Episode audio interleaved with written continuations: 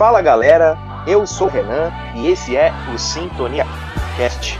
Pois é, chegamos aí com mais um episódio especial para vocês. Tema legal, tema bem importante né, na, na nossa sociedade contemporânea. Acho que muitos de vocês vão se identificar com esse tema, né? Porque ele vira e mexe, é muito discutido aí na, na internet. E nós decidimos aqui no nosso podcast trazer uma discussão mais aprofundada, né? Porque com certeza uh, é um assunto aí que, apesar de ser bem discutido na internet em quantidade, ele às vezes é mal discutido, então a gente vai tentar trazer alguns dados aqui para vocês, como vocês viram pelo título, mas aquele padrão aqui do Sintonia Cash, né? Eu faço sempre na companhia do meu parceiro Ícaro. Como é que você tá, meu irmão? Preparado para esse episódio? Hoje é bacana, hein? Salve, salve, rapaziada. Quem tava falando é o Ícaro. Um salve pros lipoled e pros drenagem linfática, tá? Hoje é o dia de vocês. Hoje é o dia que iremos falar sobre tudo isso daí. É, riscos, benefícios, é, quais são as, as, as procuras de tudo isso, né, Renan? Exato. Como que chegam, né, Ícaro, essa, essas demandas para você que é da área da educação física, eu que sou da área da psicologia, né? O, nosso tema é mudanças estéticas, os riscos e os benefícios de mudar. Então, vamos discutir aí é, bastante essa questão busca de corpo ideal, pessoas às vezes em confusão buscando aquele corpo do influencer preferido, como que isso chega aí nas nossas áreas de atuação, trazer alguns dados aqui para vocês. Então hoje vai ser um assunto bem legal, viu, gente? Mas, Ícaro, antes de nós começarmos o nosso episódio, a gente tem sempre que passar os recadinhos para os nossos ouvintes aí, né, cara? Então, por gentileza, faça as honras aí de onde que as pessoas encontram o nosso podcast e como que elas entram em contato conosco para interagir com a gente, Ícaro. Atenção, senhores passageiros do voo Sintonia Cast Mudanças Estéticas. Para você que quer nos acompanhar em todos os tocadores de podcasts, por favor, sintonize no Spotify, no Anchor, no Deezer, no Google Podcasts. Não se esqueçam, no Spotify existe a ferramenta Avaliar, que sempre cairá à sua esquerda no perfil do nosso podcast. Para você que quer seguir as nossas redes sociais, siga tanto no Twitter como no Instagram, arroba SintoniaCast, arroba SintoniaCast um e-mail para mandar uma ideia mais elaborada, um projeto, uma public post com a gente, por favor, é sintoniacast@gmail.com. sintoniacast@gmail.com. Aqui quem está falando é o Capitão Ícaro e o seu, sub, e o seu, o seu comandante ao lado, Renan Maciel. O meu Instagram é Ícaro Underline Do Renan é arroba psicólogo Renan Maciel. Olha aí, o Ícaro trazendo no episódio de mudanças estéticas uma, um improviso de ASMR, né? Inclusive é muito popular no, no YouTube, né, Ícaro? Essa, essas, essas vozes é, sensuais, né? Você trouxe um, um ar de, de, sensualidade aqui nos nossos, nos nossos recados. Acho que os nossos ouvintes gostaram, viu, Ícaro? Mas é isso aí, cara. Passou todos os, os serviços, né, para as pessoas encontrarem. É, essa dá risada, né? O Ícaro, o Ícaro mexendo com a libido do nosso ouvinte. Agora. Que é isso? Estamos... agora estamos prontos prontos para fazermos grava... as gravações.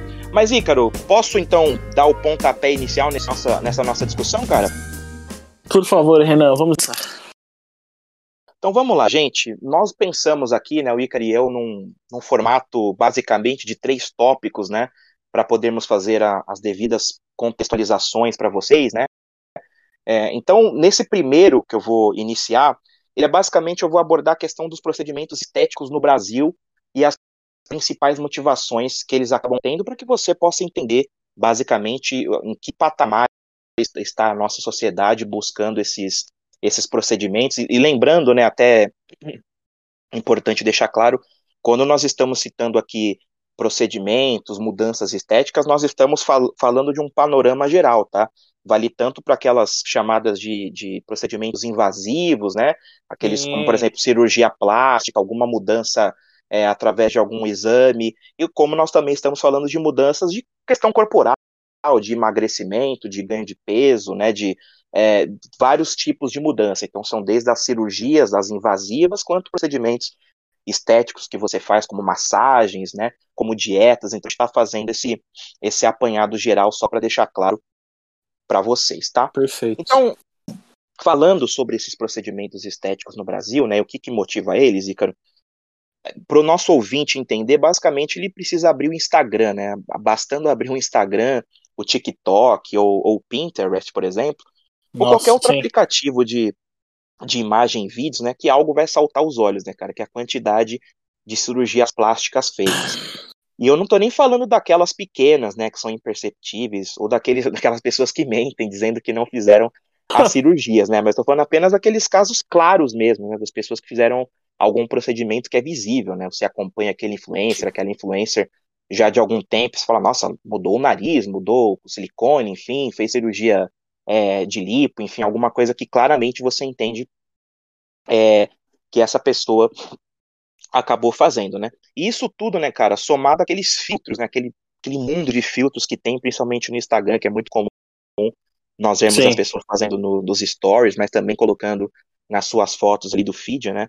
e as edições, né, que são coisas à, à, parte, né, que cada vez mais são presentes na, na nossa internet, né. Até aí, a, até já falamos, né, um pouco dessa ligação no nosso episódio de positividade tóxica, né, Ícaro, que nós também citamos. Exatamente. Algumas coisas dessa busca exacerbada por uma melhoria, né, dos influencers que acabam às vezes sendo até irresponsáveis com, com, com seus seguidores, então basta vocês ouvirem também esse episódio do Positividade Tóxica que tem aqui no, no Sintonia, que vocês vão entender só de uma, de uma outra perspectiva, né? É, de todo modo, neste episódio nós vamos comentar outros aspectos, né, dessa tendência mundial. E por falar em mundial, viu, Ícaro, que é uma coisa que está acontecendo globalmente, ano a ano, é uma coisa que vem aumentando, com simples pesquisas na internet você consegue constatar que o Brasil é um dos países que mais são feitas cirurgias plásticas, o cara dependendo do levantamento que você, que você acaba buscando, né, pesquisando, o Brasil está até na frente dos Estados Unidos no topo do ranking. Então, ano após ano, os procedimentos estéticos, aí eu estou incluindo as cirurgias plásticas principalmente, eles vão se tornando uma, uma febre né, no Brasil e no mundo todo. Renan, Segundo os dados. Oi, pode falar. Renan, inclusive eu tenho até o top 5 aqui para você, se você quiser. Opa, o Brasil, pode falar. O Brasil é o primeiro com mais de com quase 1 milhão e 500 cirurgias plásticas por ano, enquanto os Estados Unidos chegam em segundo com quase 1 milhão e 400 por ano. E aí vem um abismo abaixo. O México é o terceiro país que mais, é, que mais realiza cirurgias plásticas, com quase 600 mil por ano. E aí vem seguida da Rússia com quase 500 mil. E depois em quinto, fechando o top 5, vem a Índia, Renan, com quase 400 mil cirurgias plásticas por ano. Então, só, só para reforçar para as pessoas, Ícaro, passa rapidamente de novo a quantidade para a gente perceber a diferença do Brasil e dos Estados Unidos 3. Por favor, passa de novo, que esse número ele é bem gritante mesmo, só para as pessoas entenderem. Ó, o Brasil faz em, faz em média 1 milhão e 500 mil cirurgias plásticas por ano, enquanto os Estados Unidos faz em média 1 milhão e 400 por ano. E esse 1 milhão e 400 eu estou arredondando, tá? Porque, na, porque no estudo que eu trouxe aqui, ele aparece como 1 milhão 350, tá? Então eu joguei cinquentinha a mais ali, tá? É, e basicamente é isso, essa diferença gritante. Agora, em comparação a, ao, ao, ao quinto lugar, que é a Índia, que realiza 400 mil por ano, o Brasil dá 1 milhão e 100 fácil na frente, tranquilamente, com o pé nas costas, a mais do que a própria Índia. Ou seja, o Brasil tem muito mais cirurgias plásticas sendo realizadas por ano do que um país com mais de um bilhão de habitantes. Então, olha como isso é significativo, né? A Índia é o segundo e, país e, em. Exatamente, e, e aí a gente pode até puxar a Rússia, né, que também é um país continental como o nosso e como os Estados Unidos, né, e também nós estamos com mais com um milhão de cirurgias a mais do que a própria Rússia, né?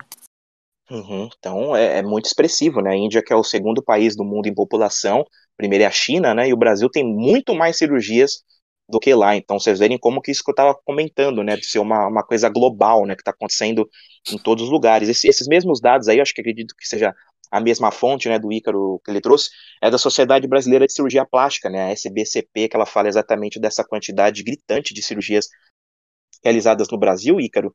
E para o pessoal que está ouvindo, né, a mesma entidade informou que só em 2016, uh, desse mesmo número, né, de 1 milhão e 500 mil, 97, ou seja, 6,6%, que é uma, uma quantidade bem razoável, né, quase 10%, foram realizadas entre jovens de até 18 anos, ou seja, pessoas de até 18 anos chegam a quase 7% de um total de 1 milhão e 500 mil aqui no Brasil. Então você vê que quanto mais passa o tempo, os mais jovens também vão, vão fazendo essas cirurgias, né?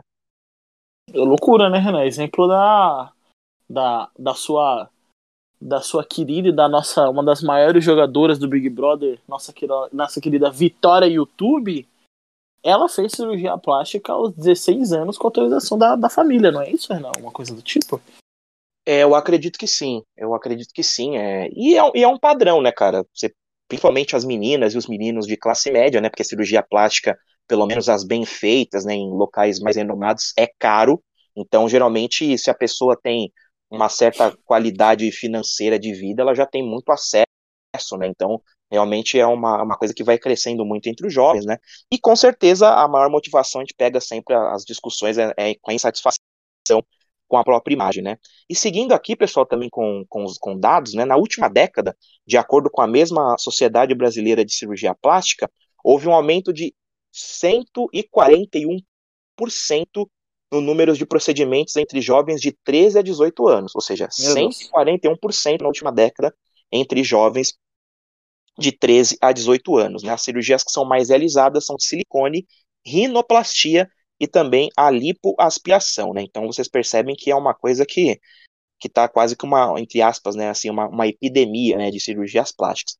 E é muito comum os psicólogos clínicos e hospitalares, né, em especial os que trabalham com adolescentes, ouvindo os relatos desses jovens, né, de, é, de como eles fazem de tudo para ter o tal corpo perfeito, né, onde, até onde eles estão dispostos a chegar. Creio que o Ícaro, que é da área da educação física também, deva ter muitas, é, muitas, muitos contatos né, de jovens buscando um, definir o corpo, principalmente sendo motivados por um influencer, né, algum do TikTok, do Instagram, enfim, esses, esses principais aplicativos de que tem muitas imagens, né? Então, com certeza é uma, uma busca muito grande.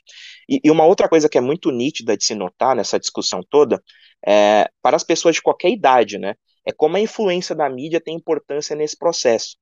As capas de revistas, né, os comerciais de TV, os clipes musicais, os participantes dos realities e todo o resto que é vendido é repercutido e repercutido mundo afora, né? Então é uma super exposição. Você está sempre vendo aqueles corpos que são mexidos, que óbvio tem pessoas que estão em forma, os influencers de fato é, gastam tempo, dinheiro, energia com com os procedimentos, com os preparos físicos, mas obviamente a gente sabe que existe a manipulação das imagens, né?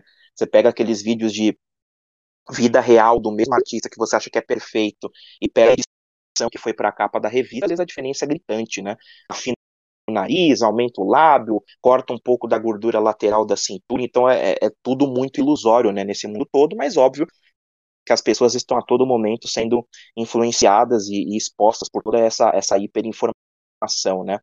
Existem certos padrões que são mais bem aceitos, né, e existem milhões de pessoas que deveriam fazer uh, parte desse seleto grupo, né? Então, como a gente estava discutindo agora, um jovem ali de 15, 16 anos, ou até uma mulher, um homem de 30 e poucos, vem aquele influencer, acaba ficando muito insatisfeito com o seu corpo e quer ter aquela imagem parecida, né? E para chegar aqui mais no ponto final dessa primeira discussão do tópico, né?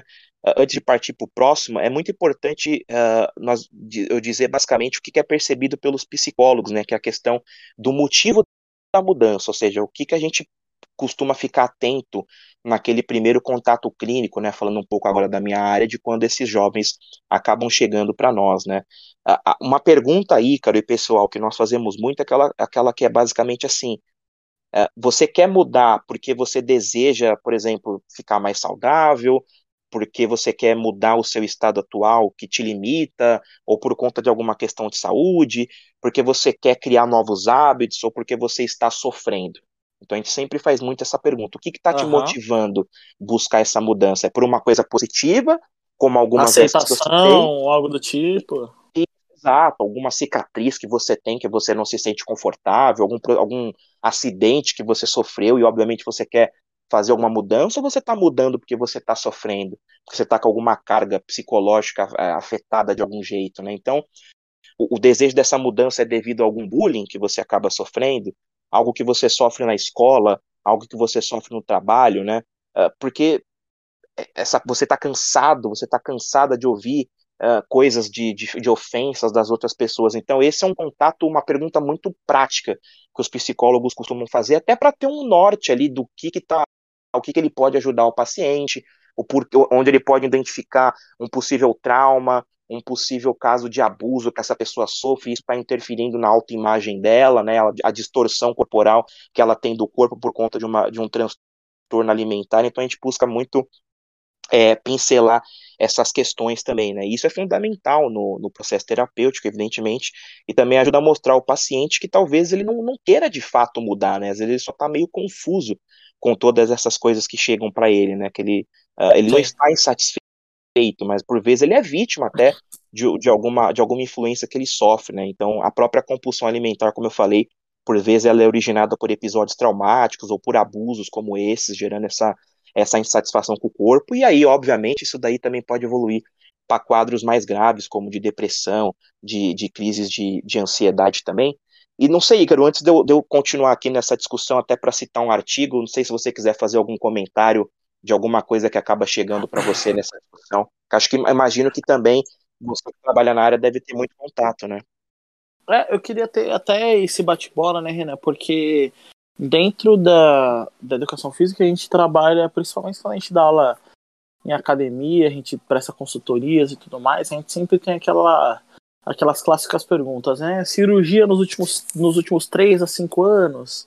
Aí quando a gente começa a trabalhar num alto padrão, leve, né? É, onde as pessoas têm um pouquinho mais de condição, que é cirurgia plástica não é uma coisa barata, né? É, em todos os procedimentos estéticos, para você manter todos os procedimentos estéticos em dias, não é uma coisa é, igual você comprar um creme para você passar no rosto, né? É, geralmente, principalmente no público feminino, é, tem a, a, a, a, dois tipos de cirurgia, né? Tem a, famoso, tem a famosa abdominoplastia e tem o implante de silicone. E aí você aí fica sempre aquela pergunta, né? Assim, pô, mas é, de onde veio, né? Essa pergunta nós como educadores físicos nós não temos um embasamento suficiente para chegar e falar assim, ah, mas qual foi qual foi a sua motivação para tal? Até porque a nossa para nós é, ali naquele momento não é não é o, não é o intuito principal. Nós precisamos nós estamos visando unicamente buscar a saúde daquela pessoa. Então nós é, vamos atrás de questões de restrições que a pessoa fez. Ah, é muito recente essa cirurgia? Será que você tem alguma restrição de movimento que pode te afetar em relação a isso? É um pós-operatório? Não é? Já é uma reabilitação? Ou você já treina e a gente precisa manter isso daí? É, e a gente uhum. também fica e a gente fica nessa dúvida do tipo assim, porque aí você até citou na questão de ah, sofreu algum bullying e tudo mais é, é, a questão do, da questão do padrão que as pessoas encontram dentro da sociedade, né? Então, aquela menininha que ela tá na sexta série, que ela não tem peitinho nenhum, ela olha a menina do primeiro ano do ensino médio, do segundo ano do ensino médio, ela já tem peito e ela se pergunta, ué, por que os menininhos não olham para mim, por que que olham para elas? É basicamente isso que acaba ficando no subconsciente, né, Renan? E aí futuramente isso pode acabar vindo à tona, isso pode, pode gerar, pode ser um trauma que ela tenha, tenha ficado, ou não também, né? Isso varia de pessoa para pessoa. E isso pode isso também pode chegar para você na clínica de várias formas, né, Renan? Não, com certeza, né? É o que a gente está discutindo, né, Ícaro? Porque nesse mundo de hoje, que você a todo momento que você abre um celular num, num aplicativo, você Sim. vê sempre basicamente os mesmos corpos, né? Para além da questão etníca, né? De geralmente serem pessoas brancas ali do padrão, né?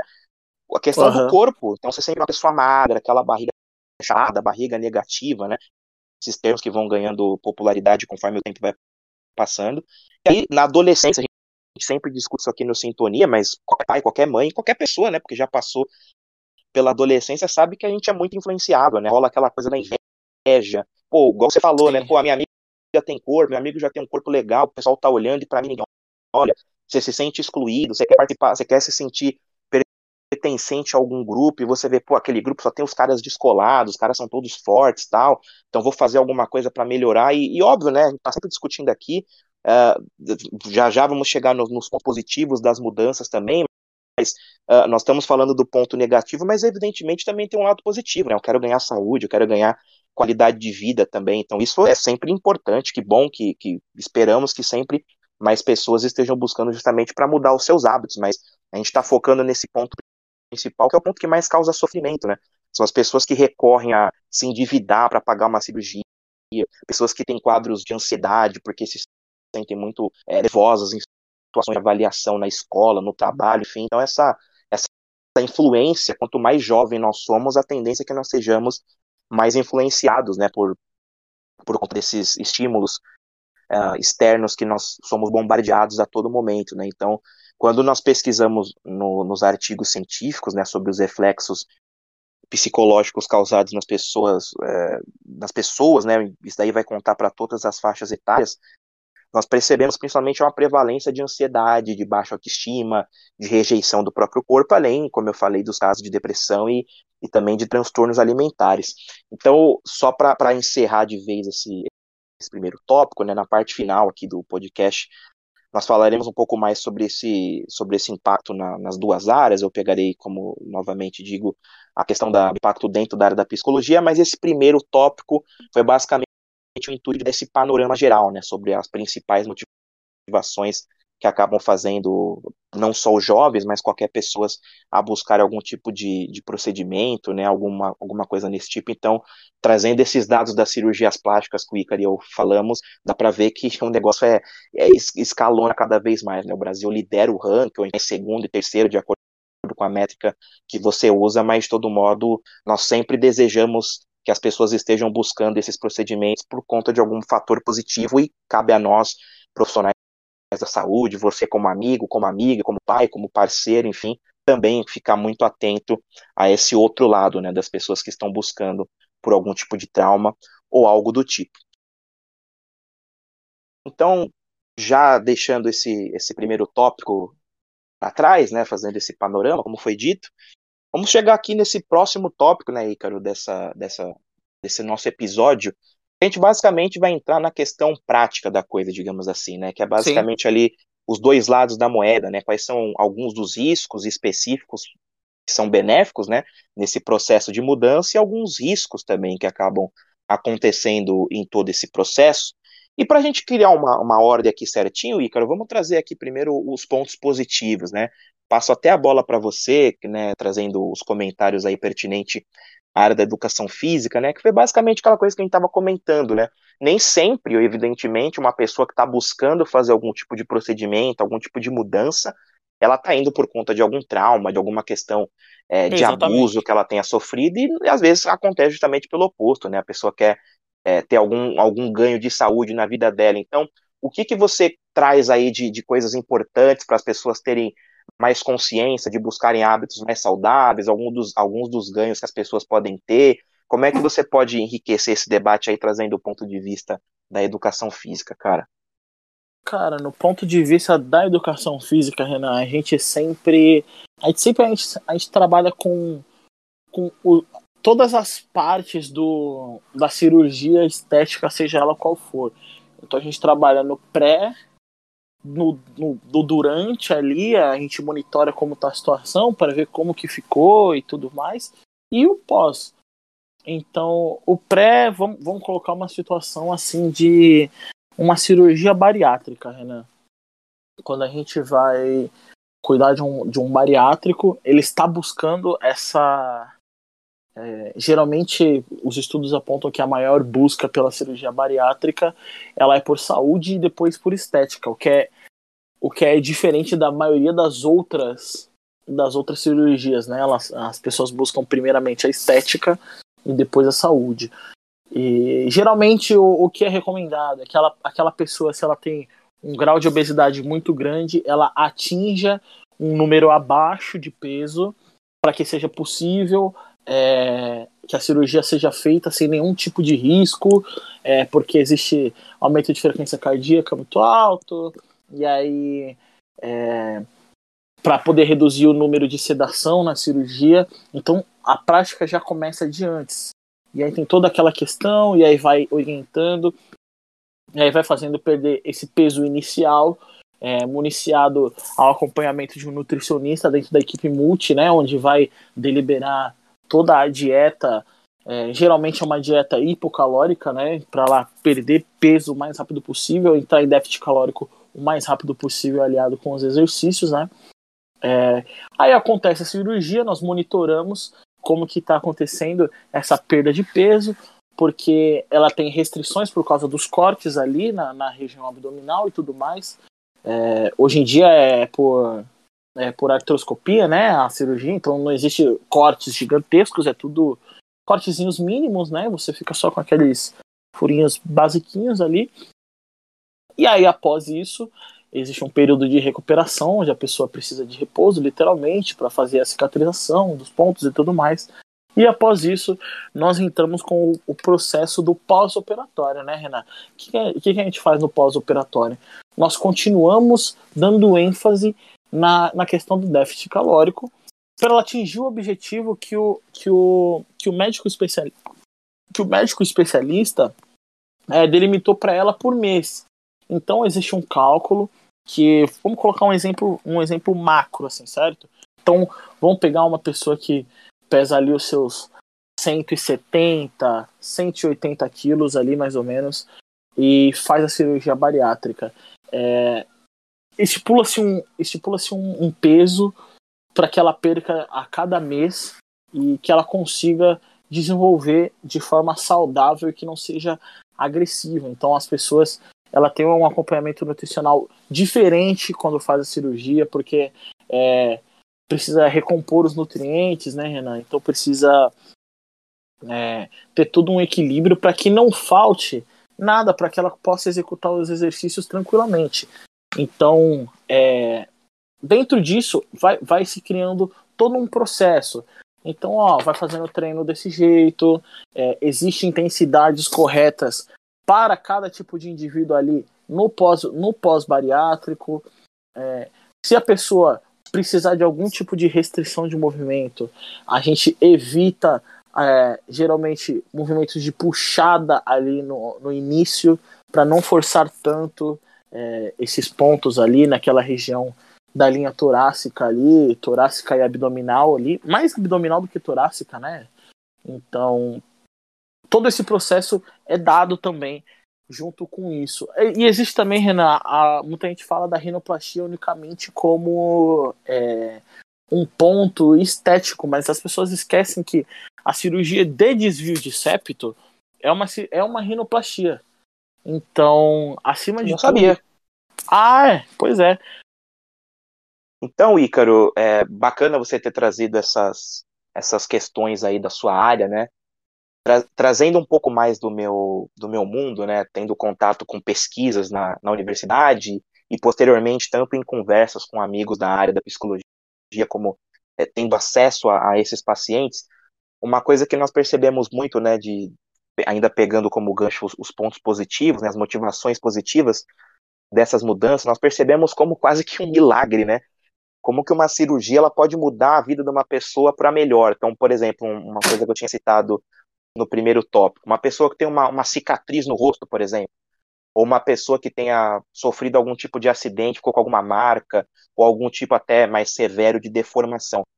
A, a quantidade de melhoras que, que, uma cirurgia estética, por exemplo, né, uma cirurgia plástica vai trazer para esses pacientes, são inacreditáveis. Assim, a pessoa ganha uma outra disposição, a pessoa passa a interagir, a pessoa melhora bruscamente os seus quadros seus quadros clínicos, né, psicológicos, com certeza da sua área também, a pessoa tendo mais disposição, tendo mais foco para poder fazer os treinamentos, enfim, então tem esse ponto positivo também, né, da, de quando essas cirurgias plásticas, elas são pontos absolutamente benéficos e necessários para para essas pessoas, né? Então, e para outros tantos casos também, né? Como buscar novos hábitos, a pessoa uh, está, por exemplo, num processo de depressão, a gente até fez lá atrás uma, uma live no nosso Instagram falando como que os profissionais da psicologia e da educação física eles vão se unindo nesse tratamento de um quadro depressivo, por exemplo.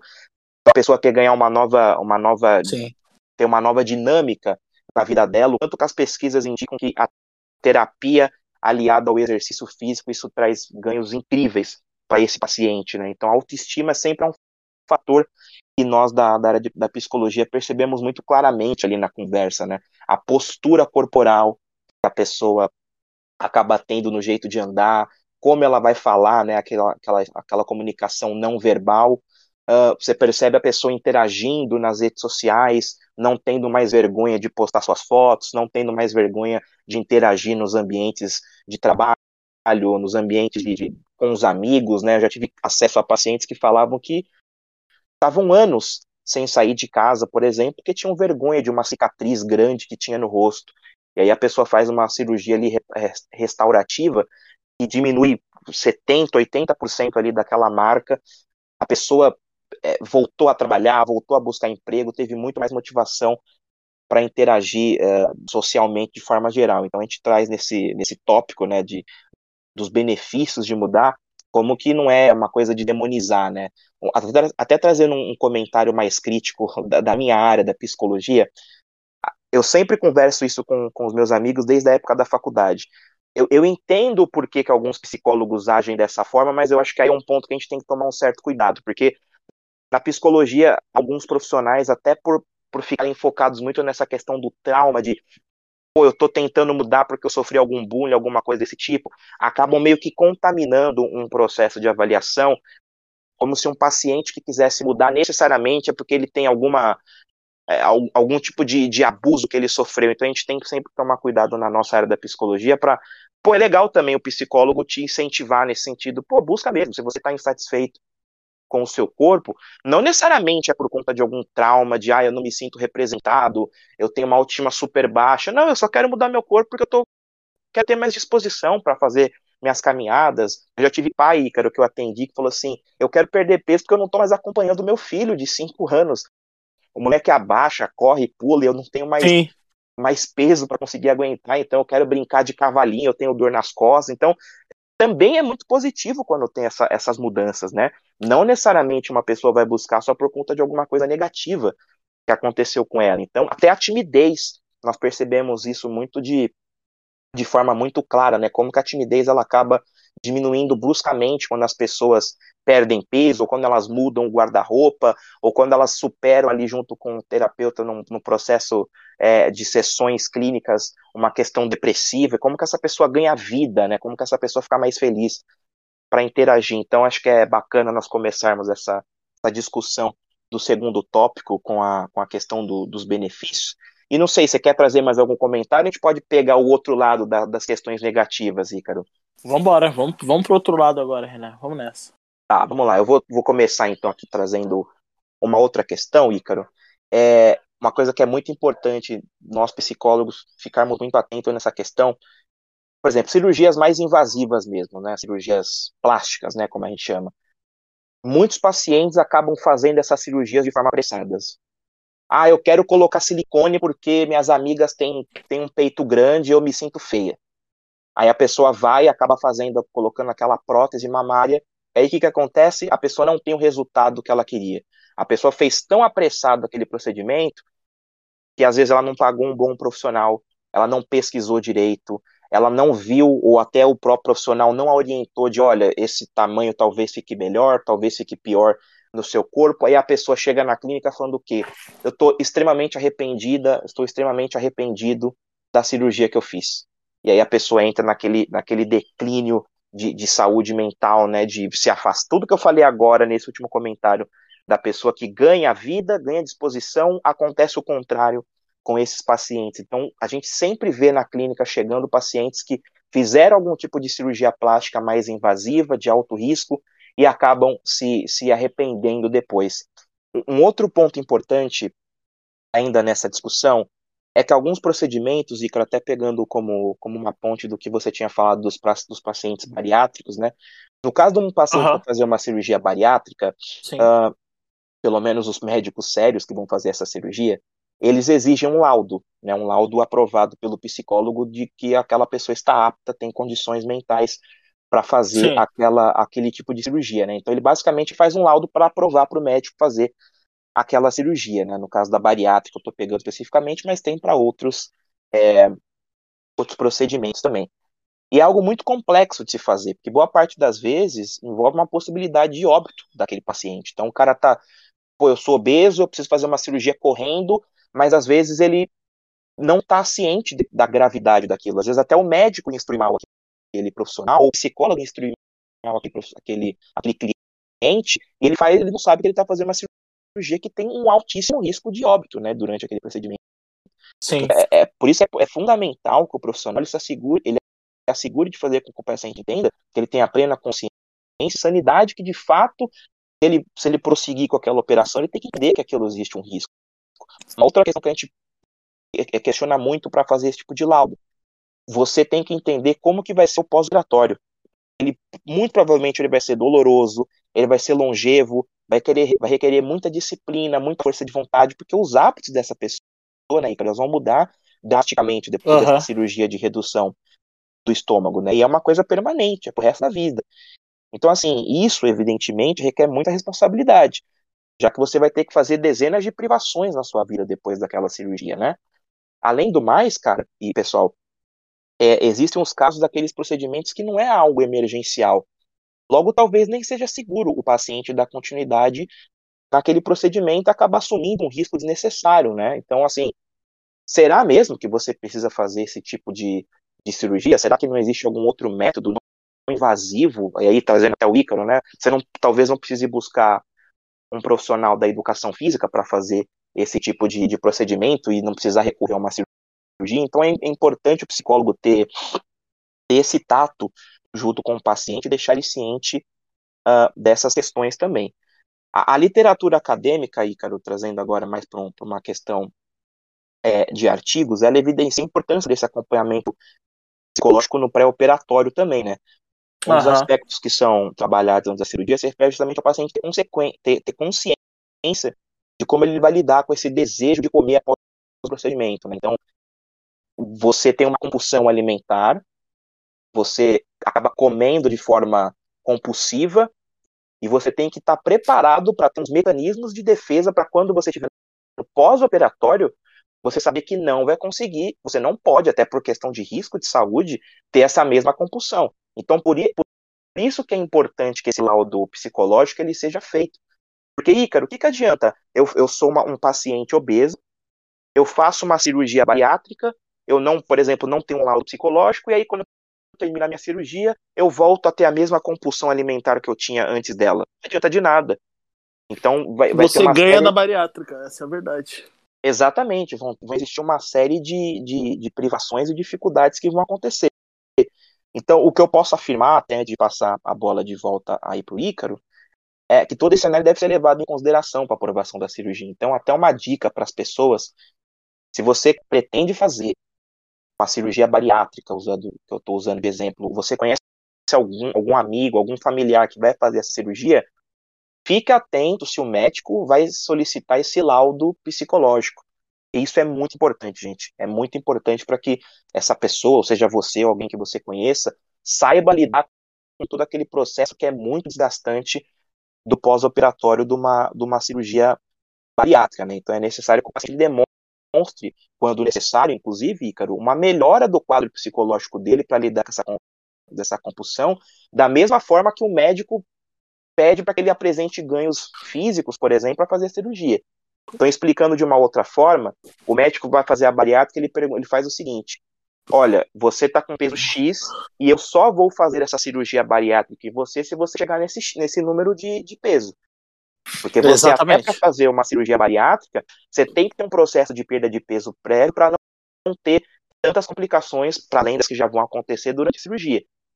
Então, do mesmo jeito que o médico pede que você mostre os ganhos físicos para ele antes da cirurgia, o psicólogo a mesma coisa. Ó, oh, eu não vou aprovar o seu laudo porque eu estou percebendo que você não está conseguindo lidar bem com a compulsão. Você não está conseguindo perder peso, você não está conseguindo cumprir as determinações do médico e da nutricionista. Então é muito importante essa, esse conjunto é, de trabalho entre os dois profissionais, Ícaro. Aí, se você quiser fazer algum comentário, fica à vontade também. Renan, com a gente que é educador físico, é, aconte acontece a mesma coisa. Tipo assim, por exemplo, é, ele tem essa disposição até. Eu, eu queria até deixar para quem nunca assistiu, é uma série que sempre passa no, naquele Discovery Home and Health da vida, por aí, que é aquela série Quilos Mortais. É, é uma série bem impactante, assim, que que ela pede, ela mostra pessoas em obesidade extremas, né? Tipo, uhum. pessoas com que beiram ali as 450 libras, né? Que são quase, são mais de 200 quilos ali, é, são 200 e poucos quilos, assim.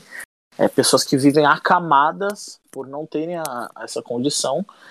E essa, essa parte dos objetivos é, é muito importante, porque por mais difícil, por mais, mais duro que seja, é necessário cumprir esses objetivos. E acima de tudo, você pode ter qualquer. Você pode ter a melhor linha de, de. Você pode ter o Dream Team do, da, da equipe multidisciplinar de, de saúde para te acompanhar. Se você não conseguir é, se desempenhar e cumprir todos os objetivos dentro da equipe multi, você não vai conseguir.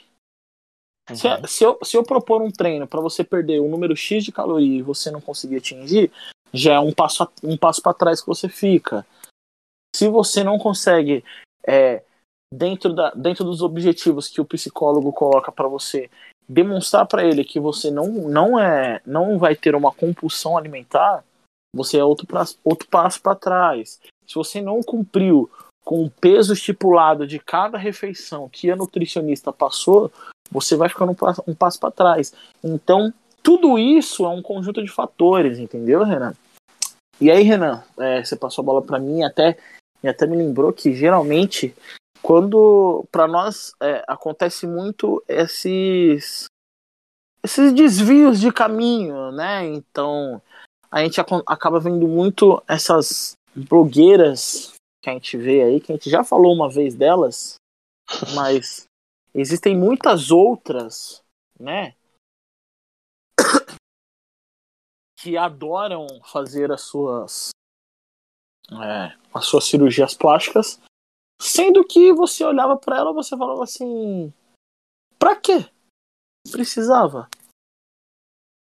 Você poderia simplesmente seguir um plano alimentar correto e se propor a treinar corretamente, que você atingiria o mesmo objetivo que uma LipoLed te deu. Entende? Só uhum. que o que é, o que é melhor, Renan?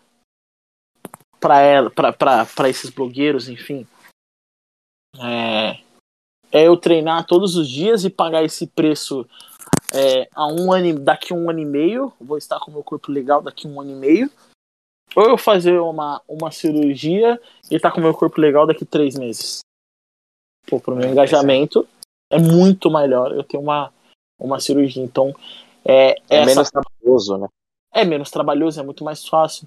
E aí por isso que você, muitas pessoas vão acabar vendo, tipo, influenciadoras mudando o corpo, e aí ficando é, tendo um pouquinho de sobrepeso, e aí volta, e aí ainda tá lá marcado a lipo, né? Tipo, a pessoa tá lá com, com os famosos gominhos todos marcados, mas literalmente é, completamente retida, né? E até, e até esse ponto que eu falei de, de, de retido agora é um outro ponto que a gente vê, Renan, que, que as pessoas vendem uma coisa sendo outra. Quando as pessoas falam das drenagens linfáticas, né, Renan? A tal, a, a, a tal das massagens e tudo mais. É, muitas pessoas vendem como perda de peso, certo? Sendo que a massagem, ela não, não vai fazer você perder peso ah, mas eu vi uma menina, ela tava com X de circunferência e quando ela fez a massagem, ela ficou com menos 2x de circunferência. Mas é claro, a massagem ela ajuda a liberar a retenção de líquido e melhorar a circulação. Aliada ao treinamento, ela é absurdamente benéfico. Por quê?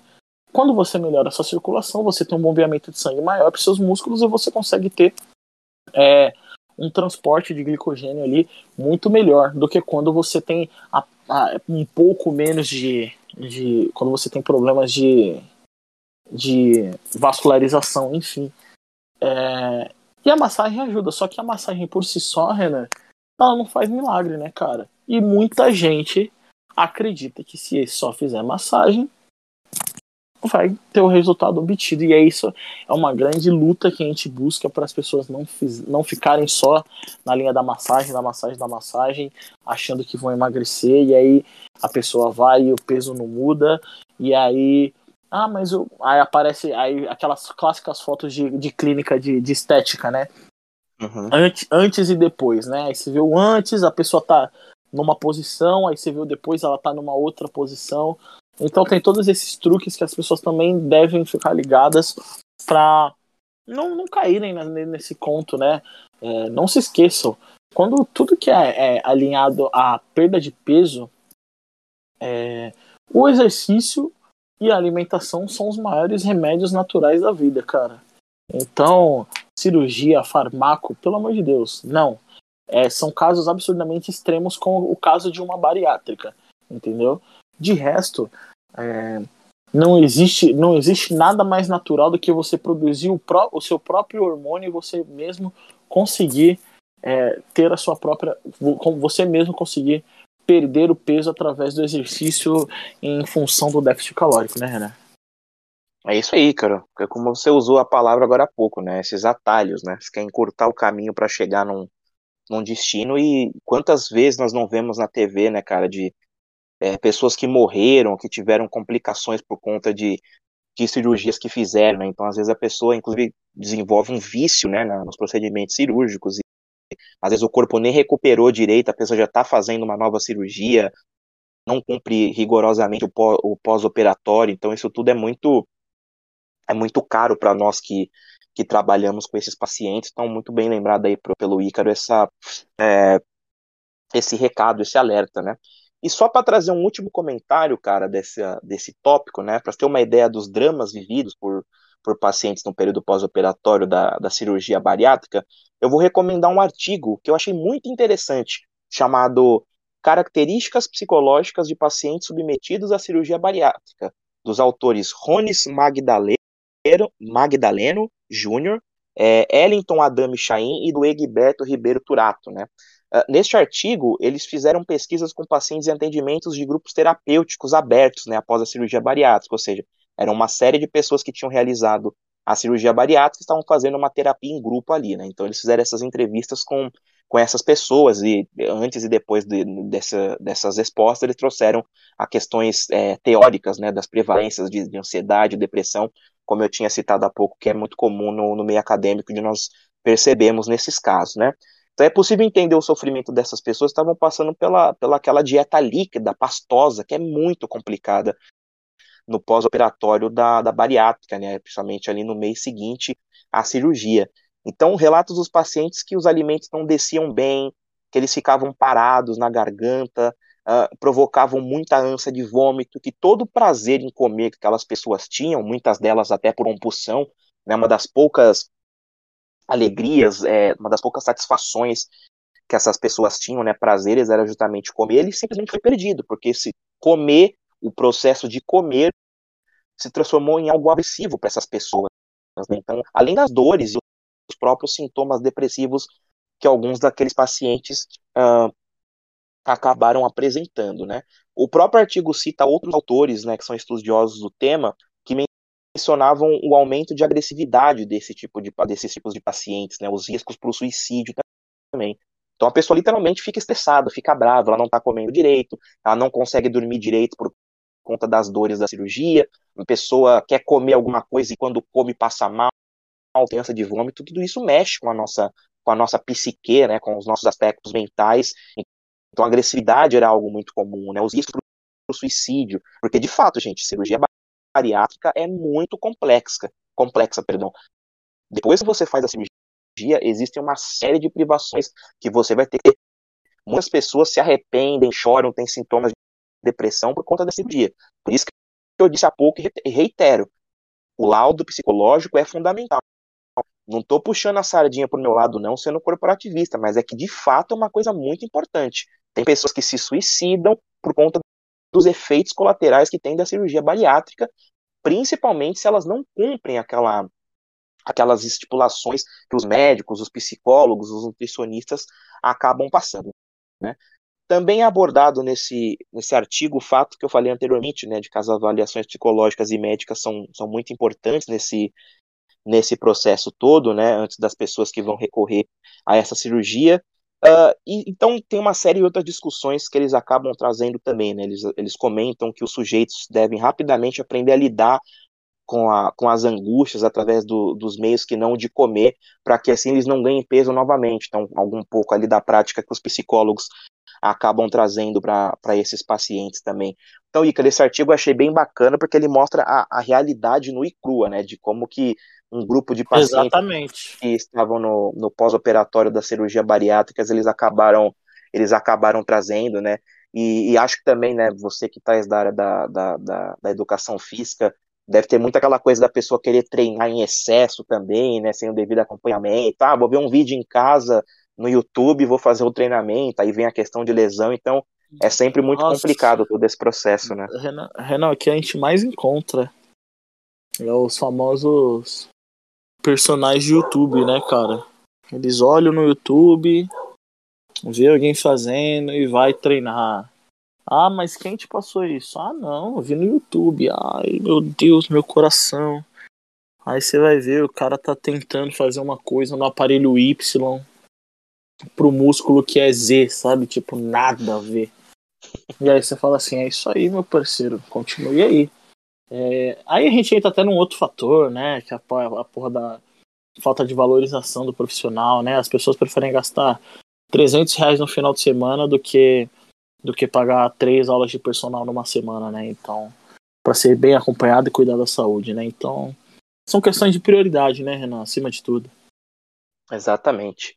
E agora aí, cara, chegando no nosso último tópico, né, falando um pouquinho ali do, do entendimento do próprio corpo, né, como é que nós podemos é, tornar, né, nós da, das áreas da educação física e da psicologia, podemos ajudar esses pacientes a terem um, um ganho de, de qualidade de vida melhor, né, você me permite também, cara, eu vou começar aqui trazendo algumas contribuições da da psicologia, né? Sempre importante dizer que, óbvio, né, o, o ponto primário, o desenvolvimento de todo esse processo de terapia, nesses casos citados e em tantos outros, ele é muito amplo, né? Então nunca a gente vai conseguir estipular uma abordagem X para todos os pacientes que chegam com todas essas complicações que nós abordamos ao longo do episódio, né? O terapeuta muitas vezes ele tem a, a função de trazer o questionamento crítico para a sessão, né? Visando estimular a reflexão.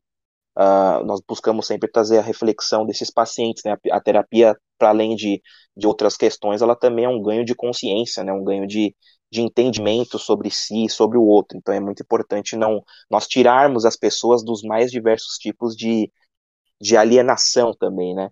Uh, e em parte desses casos, né, as decisões dos sujeitos são tomadas por inseguranças, como nós falamos, né, os imediatismos, né, alguns Sim. fatores que não, não são pesados, podendo gerar as futuras culpas, né, pô, tô arrependido de, de ter feito essa, essa rinoplastia apressada, eu tô, pô, eu tô puto porque eu tive que fazer essa cirurgia bariátrica e agora eu não tô conseguindo comer nada, então isso tudo é muito, muito impactante, né, traz grandes choques para essas pessoas, né? Porque mudar de fato é algo significativo, né? A gente não requer muita cautela e acompanhamento também, né? Várias mudanças, como as de cirurgias, por exemplo, são para sempre, né? Então, não, depois que você fez, você vai ter que pagar a conta depois. Então, certos pacientes eles acabam ficando muito deprimidos, né? Acredito que eles nunca mais ficarão satisfeitos consigo mesmo, né? Então, eu vou citar alguns dos exemplos na relação de cliente psicólogo aqui, de como funciona na prática para algumas demandas, né? desses pacientes que chegam com essas, com essas questões na, na nossa clínica, né?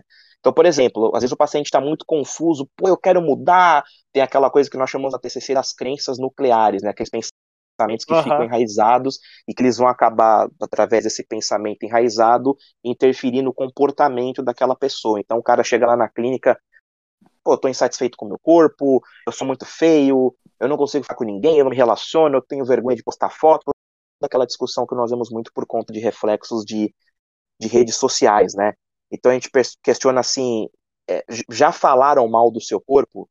Aí o cara, assim, ah, já falaram, tantas pessoas já falaram. Aí é uma coisa que a gente sempre pergunta no, no sentido oposto, né? E quantas pessoas que elogiam o seu corpo? Você já parou para ter esse entendimento de que não é só as pessoas que estão criticando?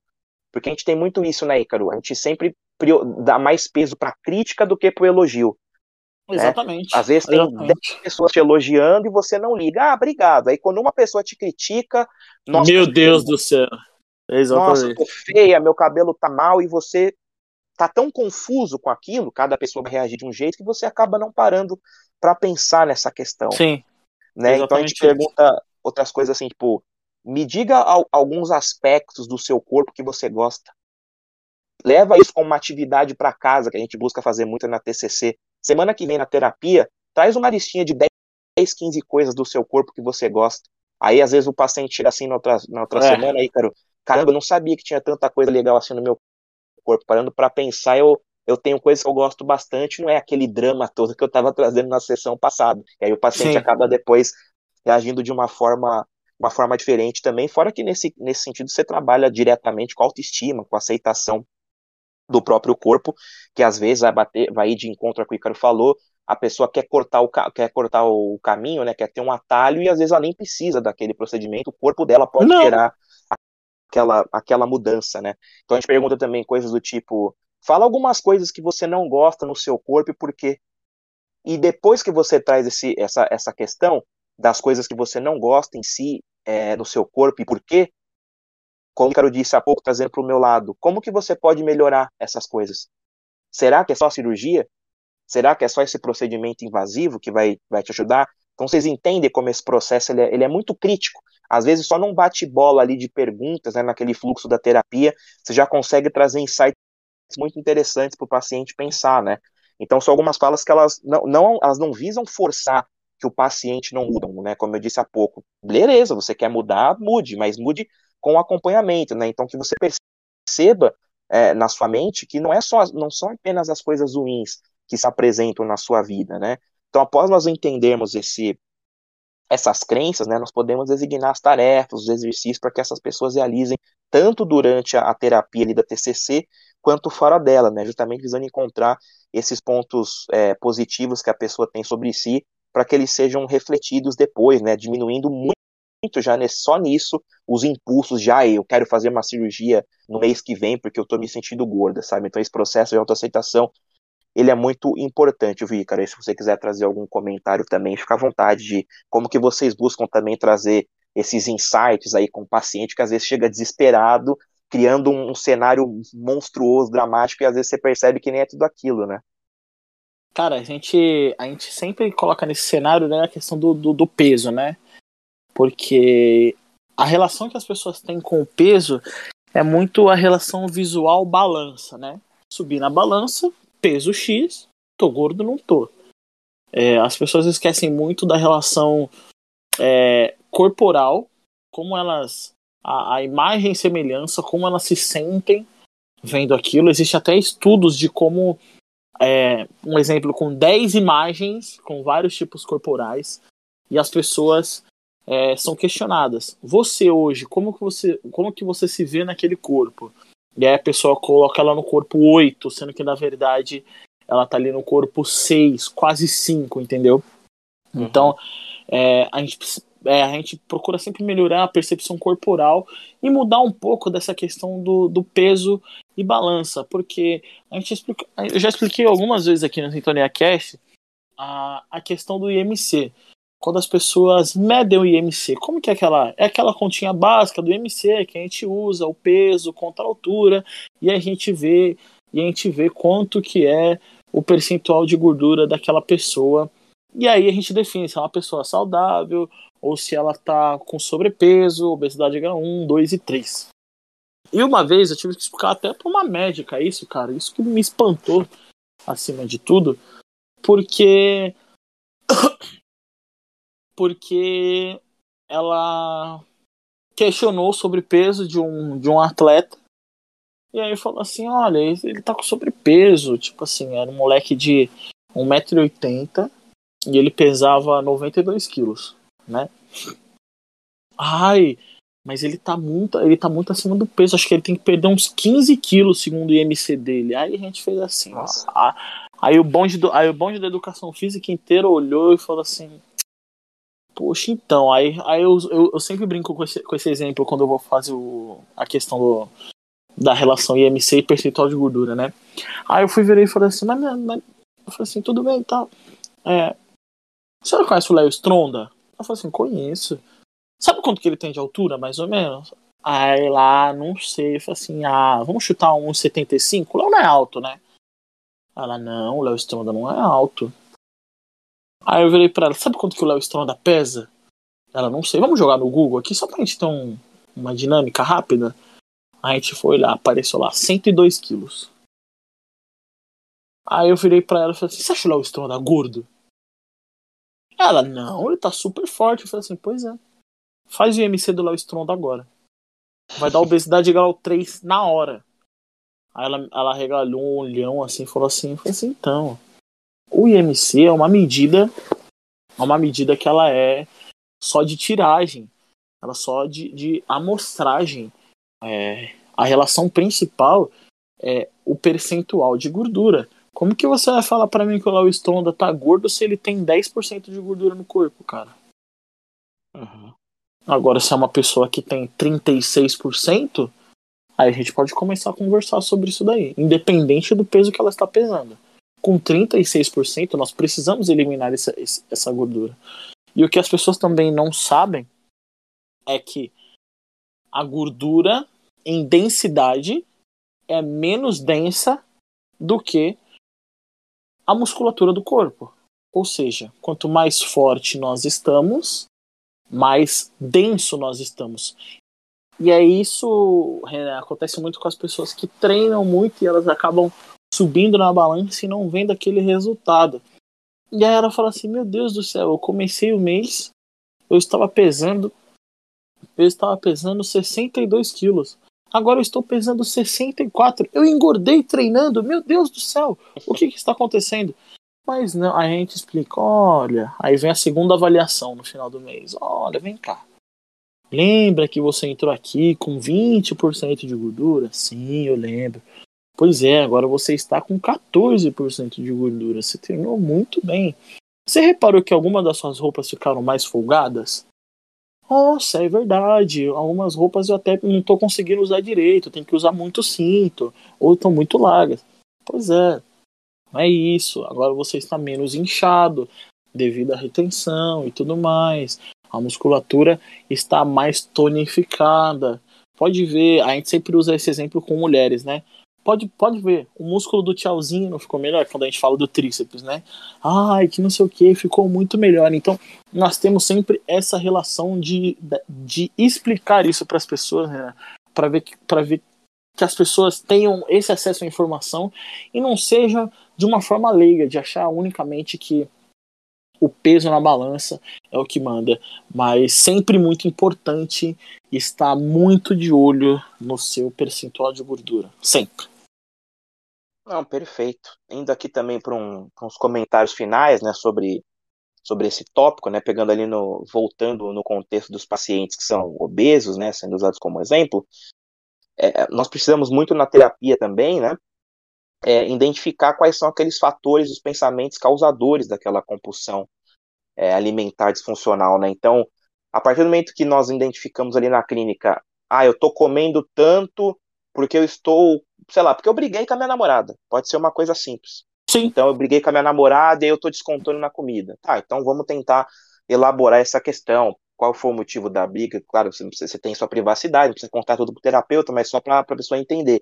Qual foi o motivo da briga? Você tentou se reconciliar?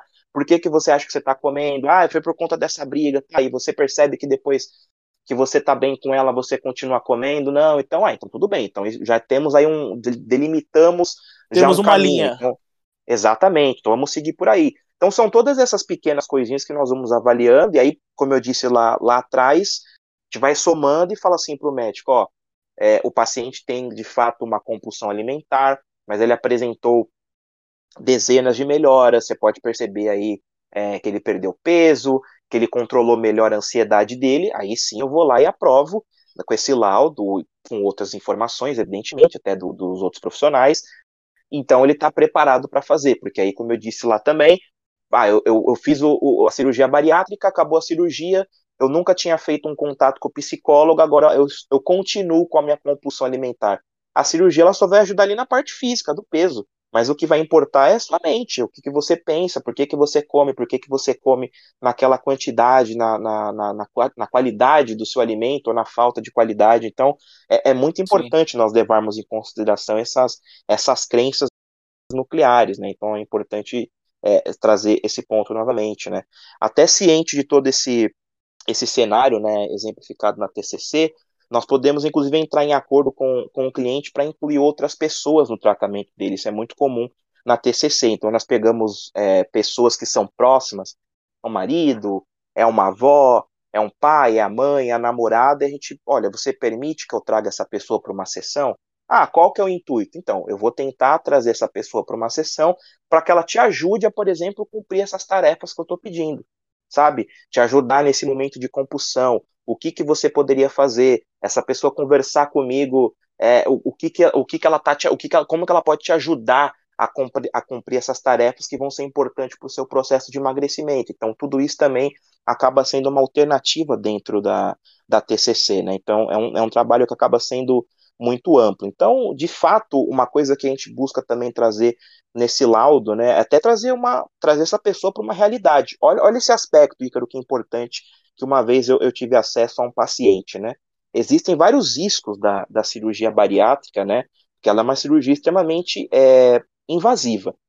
E aí, no, no ponto do pós-operatório, aquele paciente que está desesperado para fazer a cirurgia, perguntei assim para ele: você tem tempo e estabilidade financeira para fazer essa cirurgia bariátrica? Ah, como assim? A cirurgia bariátrica vai te deixar em casa, acamado durante um tempo. Você tem condições de se manter fora do seu trabalho? Você vai ter essa licença do seu trabalho para poder ficar em casa? Exatamente. Ah, eu não estou trabalhando, tá? Então você tem alguma reserva financeira? Porque você vai ter que mudar a sua alimentação. Você vai ter que mudar de, de é, drasticamente a sua rotina. Então, ai, caramba, eu não tinha pensado nisso. Então, é um, é um ponto que você tem que pensar. Como é que vai funcionar no seu emprego? E as possíveis complicações que pode ter na cirurgia? Às vezes você está fazendo tudo certo, mas seu organismo rejeitou aquele alimento, você teve uma, uma, uma, uma queda você tem dinheiro para ter uma avaliação com o médico depois. Então, muitas pessoas elas não pesam todos esses pontos, né? Ela está tão é, confusa com aquele desejo de emagrecimento que ela não faz essa, essa consideração de caramba, eu, eu não tenho condições financeiras de me afastar de um trabalho de um mês, porque primeiro que eu não vou ter a liberação, e segundo que se eu tiver vai ser por uma demissão. E como é que eu vou me sustentar depois? Então, não é que você, ah, então não vai fazer a cirurgia bariátrica, por exemplo. Você pode fazer, mas você também tem que procurar se equilibrar financeiramente nesse aspecto para aguentar fazer. Então, ao invés de você fazer daqui dois meses, por que, que você não tenta fazer daqui quatro meses, que aí até lá você tenta mudar um pouco esse, esse panorama financeiro que você tem, talvez juntar um pouco mais de dinheiro, já ir conversando na sua empresa para saber que pode ter alguma possível complicação, se isso vai ser aceito, se você vai poder trabalhar da sua casa, por exemplo. Então, essas pequenas coisas elas vão sendo muito importantes nesse processo aí da, TCC, né, que estou trazendo no meu caso, uh, e o paciente acaba tendo esses ganhos bem rápidos, né, a gente foca sempre nessa, nessa demanda principal que está afetando a saúde do paciente. Então, acho que é um tópico bem interessante esse que nós trouxemos, né, Icaro, e, sempre deixar aquela mensagem final, né, cara, de que não, importa também a, a dor que você esteja sentindo, né, o sofrimento, quando você tem um acompanhamento médico, psicológico, educador físico, nutricional, enfim, de qualquer outro profissional, a gente entende e consegue transmitir para essa pessoa de que há uma, uma, melhora. E a melhora nem sempre vai estar nesse procedimento estético. A, a melhora pode estar no regime, a melhora pode estar numa, no controle de ansiedade, de estresse, a melhora pode estar num, num, num exercício físico que você não faz. Então, é sempre importante trazer todas essas considerações para as pessoas que às vezes estão confusas e não entendem todos esses, esses cenários, né, Ícaro? Exatamente. Renan, falando em cenários, fizemos todos os cenários que podíamos, cara? Opa, fizemos. Bastante cenários hoje. Bastante cenários hoje. E que cenários? É uma temática bem legal, diferente. Né? A gente trouxe uma, uma visão que acho que a gente vê pouco dessa abordagem, né? Como que psicólogos e, e educadores físicos é, podem ajudar na questão da, dos procedimentos estéticos. É, o Renan, ah, citamos pontos positivos, pontos negativos, é, deixamos o recado pela não busca do caminho mais fácil. É, nunca, sempre que o caminho for muito nós já falavam, né, de quando a esmola é demais, o santo desconfia, né? Então, exatamente, exatamente. Sempre que você tiver acesso a um, um, um profissional, ah, eu vou prometer para você 10 quilos em um mês, antes de o cara te avaliar, fuja. Ah, eu vou fazer um, uma sessão aqui, duas sessões, eu vou ter um laudo psicológico para fazer a, a, a cirurgia. Fuja. Essas coisas são complexas, você não consegue fazer isso de uma hora para outra. Eu, eu, lembro até, e quero trazendo um, um, último exemplo pessoal, que até foge um pouquinho do tema, mas tem a ver com, com esse ponto que eu trouxe, né, dos profissionais que vão fazendo essas coisas toque de caixa.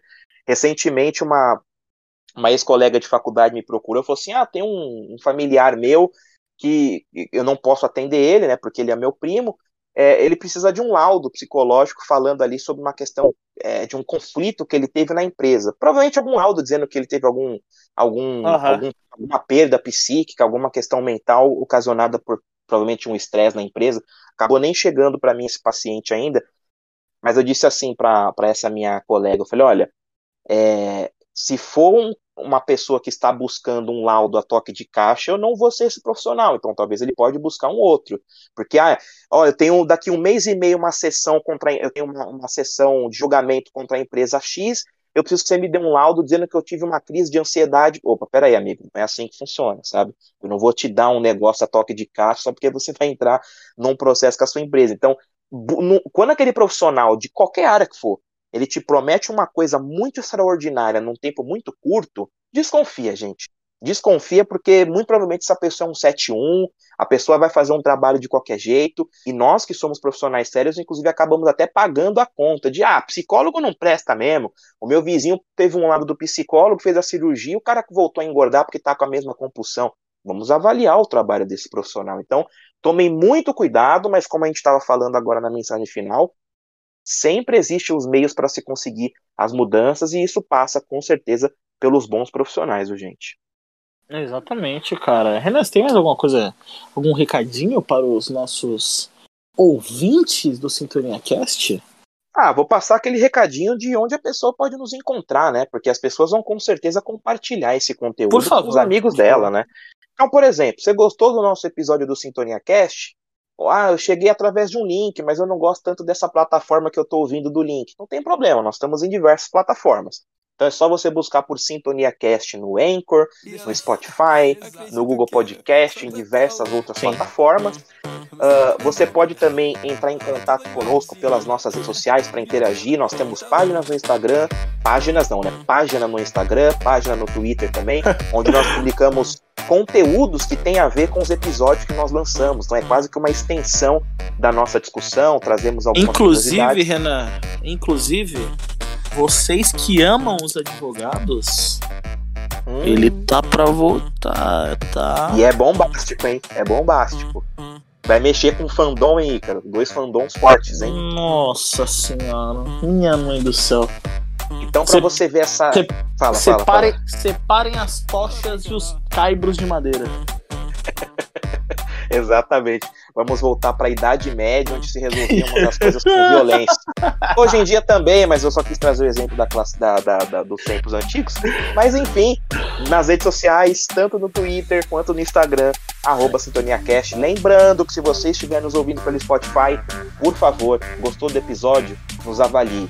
Ah, Renan, mas eu não gostei do episódio, eu queria fazer uma crítica, uma sugestão para vocês. Tem e-mail, querido.